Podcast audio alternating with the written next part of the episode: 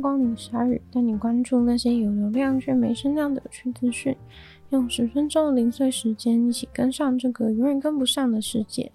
一位以色列的国民在以色列的古城被逮捕了，因为这位仁兄呢，试图把一只羊带到耶路撒冷的礼拜场所圣殿山进行牺牲。这个嫌犯是某个运动的宗教斗士，主要就是反对把这个耶路撒冷的礼拜场所圣殿山交到外国人的管辖范围。这个人呢，在前往耶路撒冷礼拜场所圣殿山的路上被执法单位逮捕。这位嫌犯遭到逮捕以后，该运动马上就发出警告，说在耶路撒冷的礼拜堂没有穆斯林规矩的任何空间。他们呼吁牺牲活动呢，必须要赶快回复。第三神庙必须要尽快在圣殿山上盖好。他们认为政府和阿拉伯人惹错人了。犹太神庙盖起来，活体牺牲吸起来，就是他们的口号和决心。大家对于狙击手是什么样的想象呢？也许是从美国电影《美国狙击手》或是其他类似的影剧作品中得到参考。但是在东乌克兰城市巴赫姆特的狙击手小队，日夜穿梭在森林和田野，把俄罗斯目标一个个拿下。他们的生活一点也不像是美国电影里的狙击手光鲜亮丽，这个词汇对他们来说是差得很远。这个狙击手小队一天工作二十四小时，不分昼夜，没有周末，每天真的都累到精疲力尽。尤其是从特别任务回来的时候，简直是不成人形。狙击小队的队长被称为巴赫姆特之鬼。他总是用骷髅头造型的图案盖住脸，来保护自己的身份，避免曝光。他表示，他们小队在过去九个月以来，已经拿下了五百五十八个俄罗斯目标，而他个人更是自己拿下了一百一十三个。他们杀死的敌人数量，相当于一整个营的士兵。这就是那种狙击手传说故事中几个厉害的狙击手就能够透过精准度杀爆大量的敌人。有记者实际到现场去看他们的基地，基本上这些狙击手是专门以高价值的敌人为目标，首要目标一定是先把这一个对象给歼灭，接着呢才会把视线范围内任何的俄罗斯军人顺便拿下。如果他们执行的任务呢，通常都是在一些军事的热点。如果在某地双方有什么作战计划即将要进行，狙击手们就会率先抵达该地，清空区域。通常他们都会搭着轻度武装的悍马车抵达目的地的附近，再下车安静的徒步靠近定点。他们狙击的距离从七十公尺到二点五公里不等。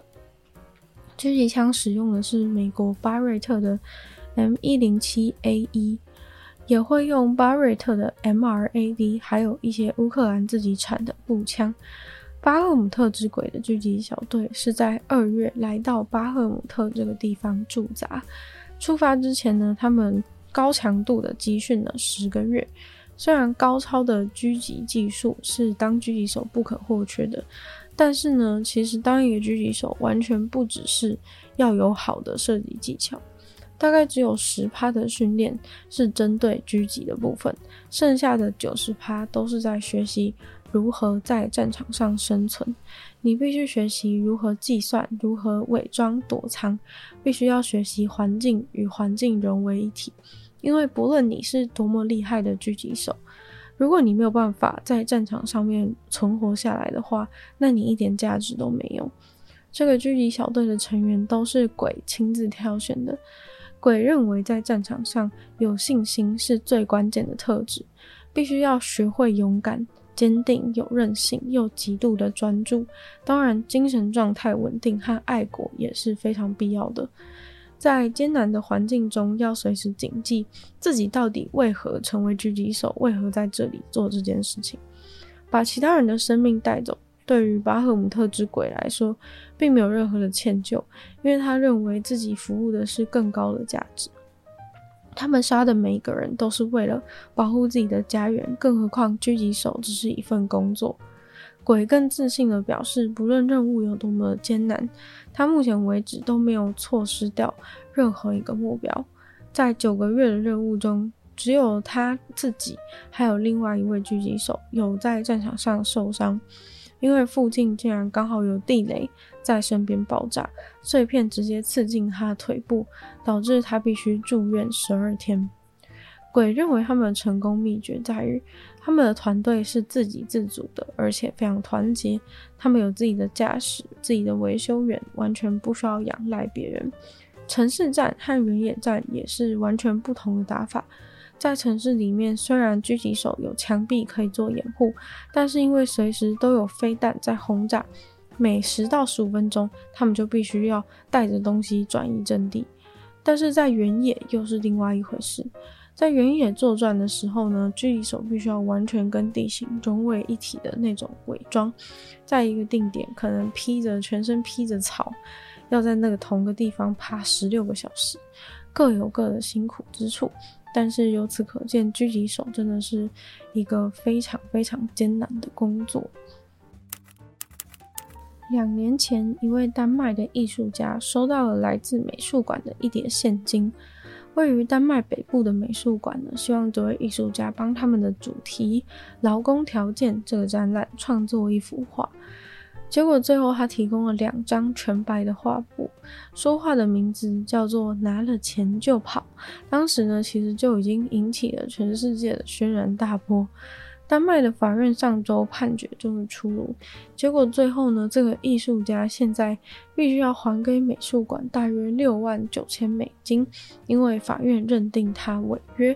但是这个故事的呢，其实并没有这么的简单。六月六万九千美金呢，其实并不是因为他弄了全白的画布。艺术家的律师则表示呢，他们将会继续上诉。不过，其实这位当代艺术家本来就是以这种前卫的创作理念闻名，因为他早期出名的两幅作品就是把丹麦和奥地利的平均年薪贴在画布上。两年前，他交了两幅白画布回去给美术馆。创作理念显示的是他现在的工作情况，还有他选择把钱留着不归还的决定。不过，美术馆除了给他画作本身的钱以外呢，还付了他三千九百美金作为创作的费用。哥本哈根的地方法院判决，艺术家可以把美术馆初始付他的五千六百七十六美金左右的这个费用留着，因为呢，那个是画展出的费用，即便呢这个画布是空白的，他还是有权收下。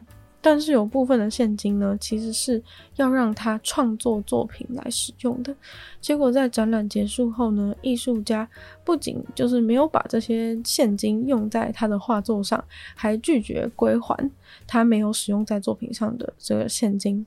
美术馆最后才会提起法律的诉讼。所以说，其实他交这个白画布并不没有任何的问题，问题是在于给他借用来。作画的这些现金呢，他最后就没有把它还回去，而艺术家本人则是认为他并没有犯罪。他认为把美术馆给他用在画作上的现金留着不归还的这个行为，也是艺术表现的一部分。因为近期破纪录的干旱还有水温，超过一百只的河海豚被发现死在巴西的亚马逊河里面。在过去七天，河海豚受不了这个超过三十九度的特费湖里面的水温，这么高数量的集体死亡是非常不寻常的。除了气候变迁以外呢，人为的活动影响似乎也很大。但现在对这次极端事件呢，下定论还太早，专家还必须进一步的确认。而亚马逊河现在正在干季，又遇上这么高的水温。不只是河海豚，其他的生物也都活得非常辛苦。研究人员现在正在努力救援还留有一口气的河海豚，